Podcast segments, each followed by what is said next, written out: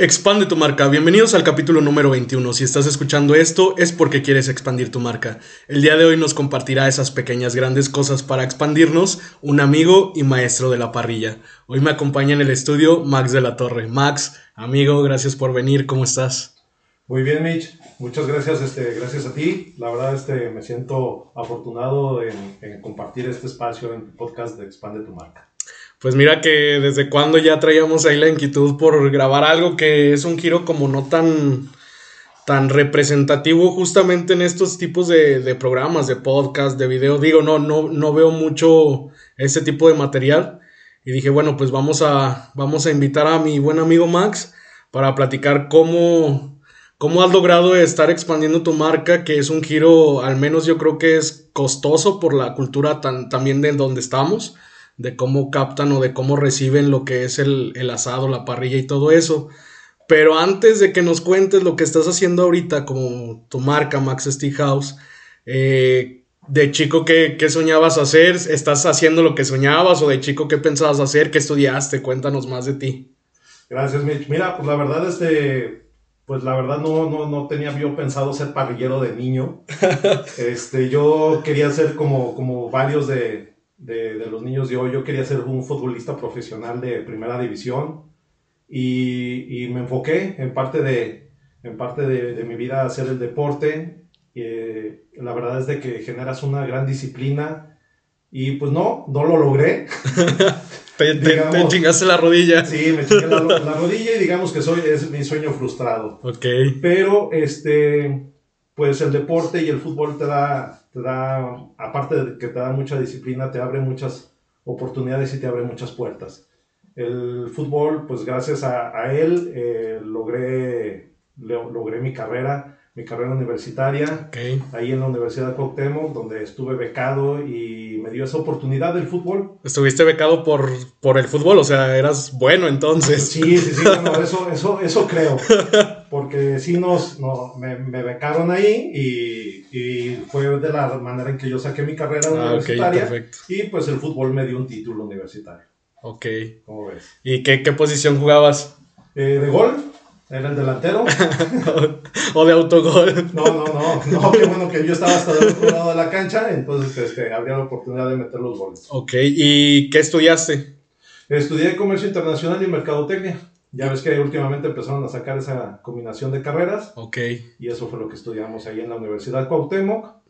Y eh, saliendo de ahí, pues empezamos a, a trabajar la, en la vida profesional. En, empezamos en desarrolladores de, vivienda. Ok.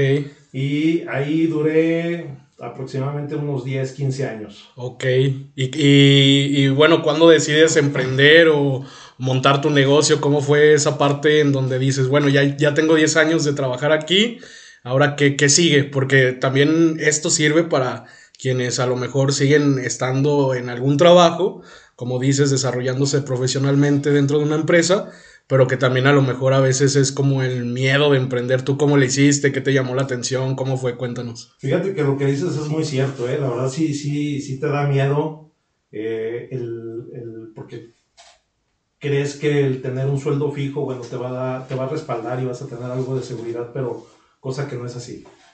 Eh, siempre, siempre, hay, siempre existe un riesgo en todos los casos, tanto en, emprender como en tener eh, tu, tu, sueldo fijo, el ser empleado. Y pues bueno, esto nos, me orilló a, ya ves, todas estas enfermedades de ansiedad y todo lo que se va desarrollando y luego ya uno que cada vez está más viejito, pues ya este, se empieza a sentir más, eh, te empiezan a recomendar que, que, que, agarres un hobby, para, ahora sí que para que te desestreses, ¿no? Ok.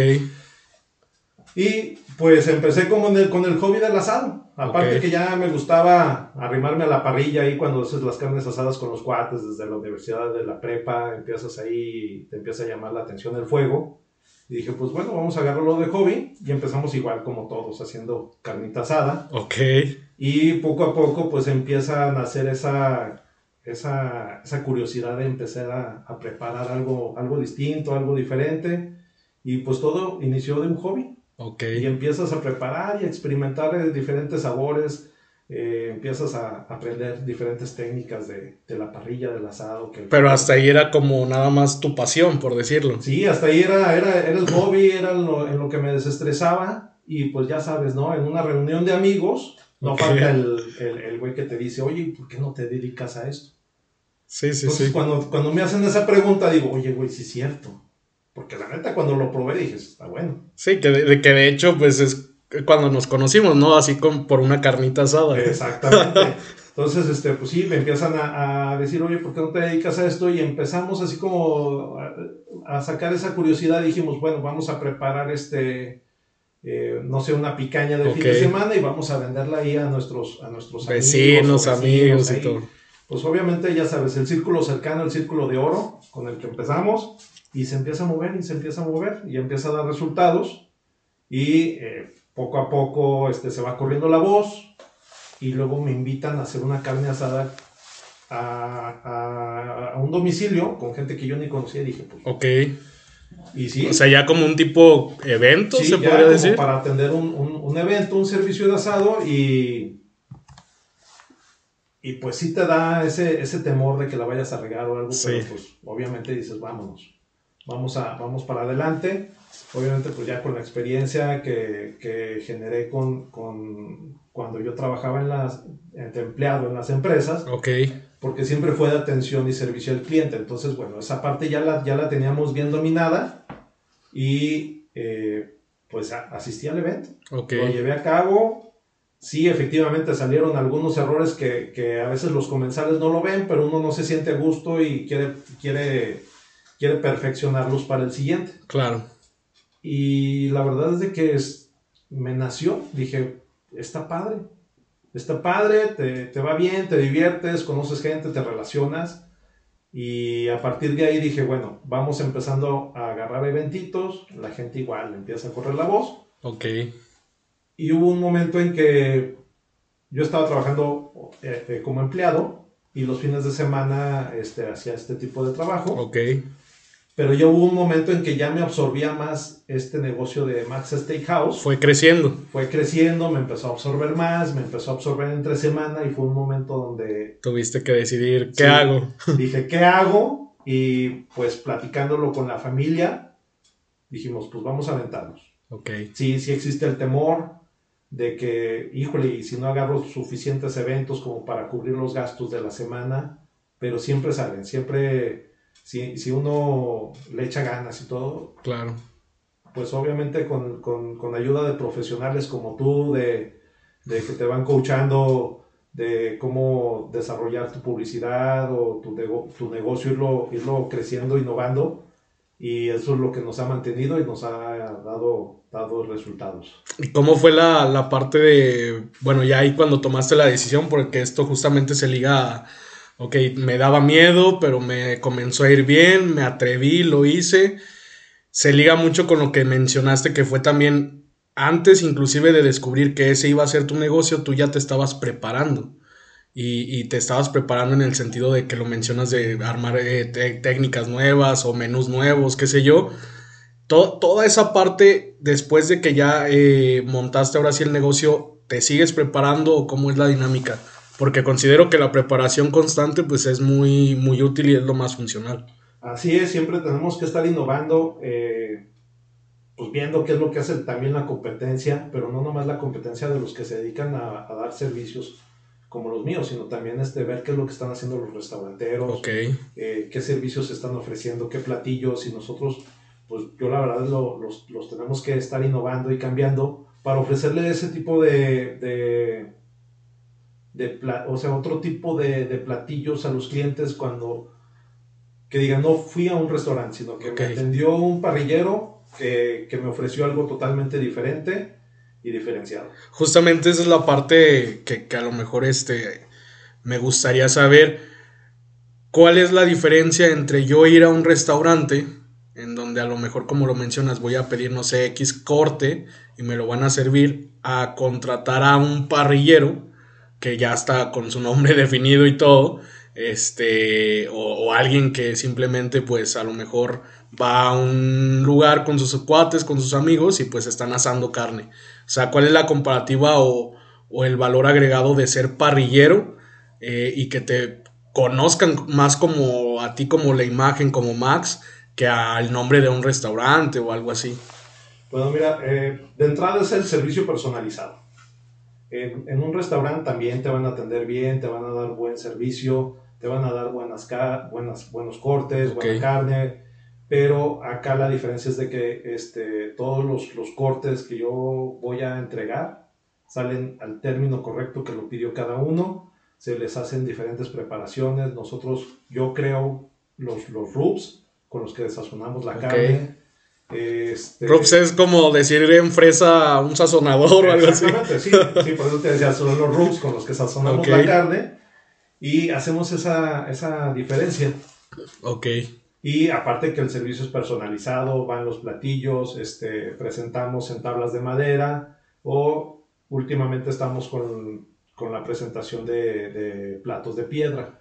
eso, es, eso es lo que yo veía también, o sea, la, la visión, ¿no? O sea, la visión que has tenido de diversificarte también, que no sea nada más, lo mencionaste al inicio, pues al, al inicio yo lo que hacía era cocinar picaña, la llevaba y listo, pero veo que ahorita hasta inclusive das talleres.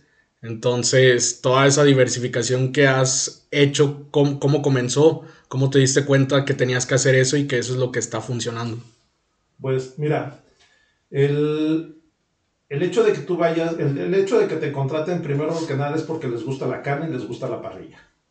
Entonces, ven, ven las técnicas con las que trabajas, les explicas el platillo, les explicas la técnica que utilizaste para, para asar ese corte, porque a veces ven los cortes bastante gruesos, entregamos cortes de, de dos pulgadas o picañas completas o piezas, piezas primarias que asamos ahí mismo junto con el cliente. Entonces ellos mismos nace esa inquietud de, oye, ¿cómo lo hiciste? Ok. Entonces empezamos a hacer talleres, pero eh, ya los talleres que hacen la mayoría de, otros restaurantes o de otros parrilleros son, son, son talleres abiertos al público. Okay. Igual acá yo sigo trabajando los que son los talleres personalizados, talleres para empresas donde buscamos el trabajo en equipo, la integración y cuando se juntan los cuates, que somos 10 y vamos a hacer un taller, eh, lo hacemos ya muy personalizado y privado. Ok. Oye, y, por ejemplo ahí que, mencionas toda esta parte de, de, la personalización, de, cómo, cómo hacerlo, mencionaste que es escucharlos. Escuchar de, que, oye, ¿cómo lo hiciste? O inclusive eh, no nada más servirles, sino explicarles a detalle todo eso es importante no nada más en, el negocio que tú estás haciendo, sino en todo, ¿no? O sea, para expandir una marca, escuchar y de esa forma que tú la haces, considero que es fundamental y clave. Exactamente, Mitch. De hecho, pues, el servicio y la atención al cliente es lo primordial y es lo que diferencia de una marca a otra. Eh, Max Steakhouse nace, nace para generar lazos de amistad. Ok. Más allá de, darte un servicio de asado, de parrilla, generamos lazos de amistad y a final de cuentas los clientes se vuelven tus amigos. Ok. Eso es lo que, lo que nos ha dado también resultado, el llegar a romper el hielo, el, dar, dar ese servicio personalizado, que todos, que todos se sientan a gusto, que tú digas, aparte de que comí rico, sí. me atendió súper bien y terminó siendo mi cuate. Ok. y pues eso te da pauta a que te vayan recomendando y te da pauta que sigan, te sigan, te sigan consumiendo. Porque no, no basta que, ah, ya, ya, ya me contrató X persona, pero ya no me volvió a contratar. Si ya no te volvió a contratar, entonces, ¿por qué ya no lo hizo? Claro. Hay que, hay que revisar esos puntos que hiciste mal o, o, qué te faltó, pero siempre hay que, hay que tratar de que los clientes repitan ese servicio para que tú vayas generando tu cartera de clientes y te vayan recomendando y se vaya ampliando. Oye, amigo, ¿y, retos en este giro? ¿Qué, con qué retos estás enfrentado y cómo lo has resuelto? Híjoles, pues te, me he enfrentado en atender más de 140 personas. Ok. Eh, donde te empieza a ganar, donde todos empiezan, el típico, ¿no? Que, que, estás parrillando y ya todos empiezan a voltear a ver si ya está. ok. Sí, sí, te genera, sí te genera esa, esa, ese nerviosismo y pues es algo que tienes que resolver en el momento. O te falta algún ingrediente, o te faltan, este, te, vas quedando de, sin carbón también. Ok. Porque a veces eh, tienes que retrasar el, calor porque no han llegado los invitados, entonces empiezas a retrasar. O cuando estás en, al, aire libre, ¿no? Que te invitan a, alguna casa de campo, eh, en la sierra, o por ejemplo me, me, pasa en el Picacho que hay mucho viento, está, está frío ahorita, por ejemplo, los asados que hicimos en diciembre, pues empieza a consumir el carbón y no calienta lo suficiente y estás haciendo cortes gruesos. Ok. Pues tienes que resolver y tienes que ver la manera de cómo sacarlo adelante.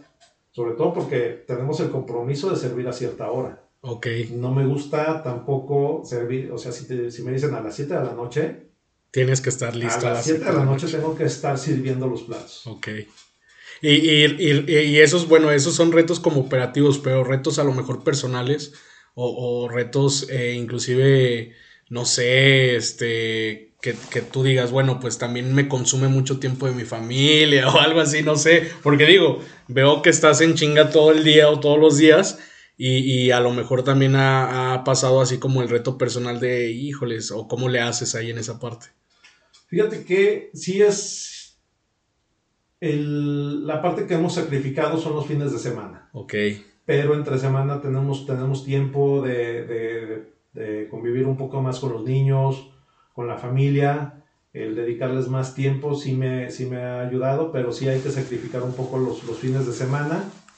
Y pues también este otro de los retos es, es que, la comprometer a la familia. Que vean que este es un, es un negocio, un trabajo como cualquier otro que, te genera ingresos y que estás dedicado al 100% y sobre todo que es lo que nos apasiona. Ok.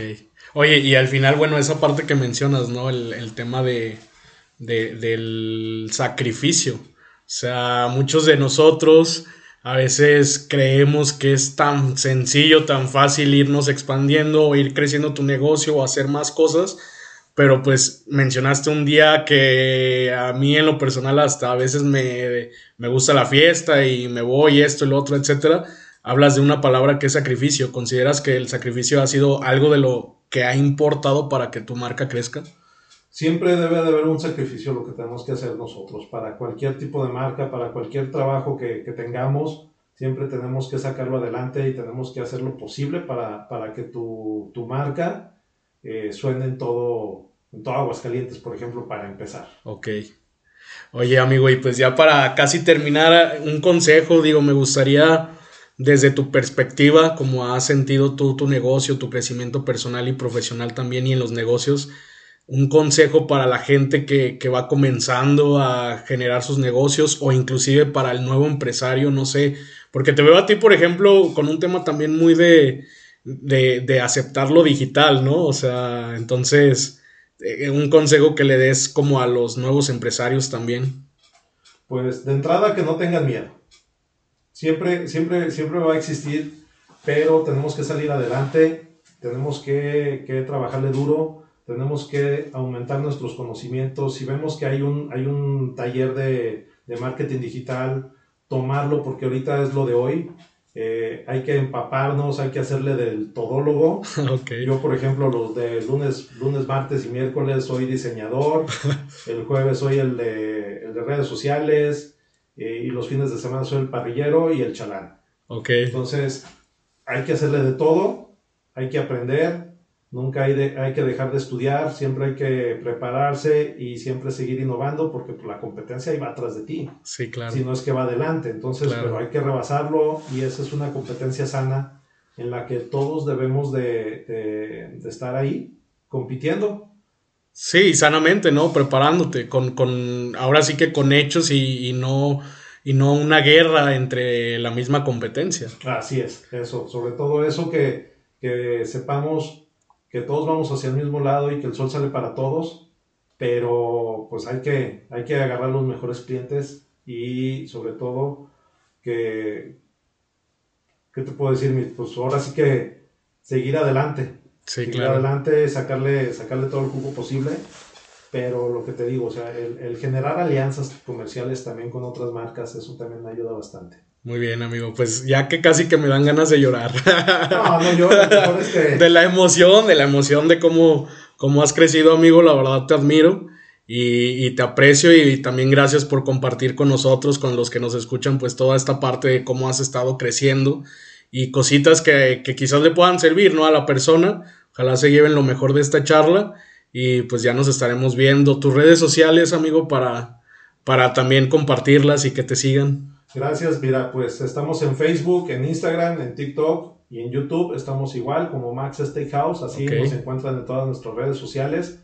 Estamos iniciando en esta plataforma de YouTube, apenas tenemos ahí un video y un short. Entonces, este, pero vamos a ir creciendo. Ahí van a estar encontrando algunas recetas, videos de nuestros talleres y eventos que, que hemos tenido y próximamente algunos videos con, con algunas este, otras marcas que, que, estamos generando ahí alianzas importantes. Ok, amigo, pues nuevamente te agradezco y gracias por escuchar este podcast. Nos vemos en el próximo capítulo. Expande tu marca.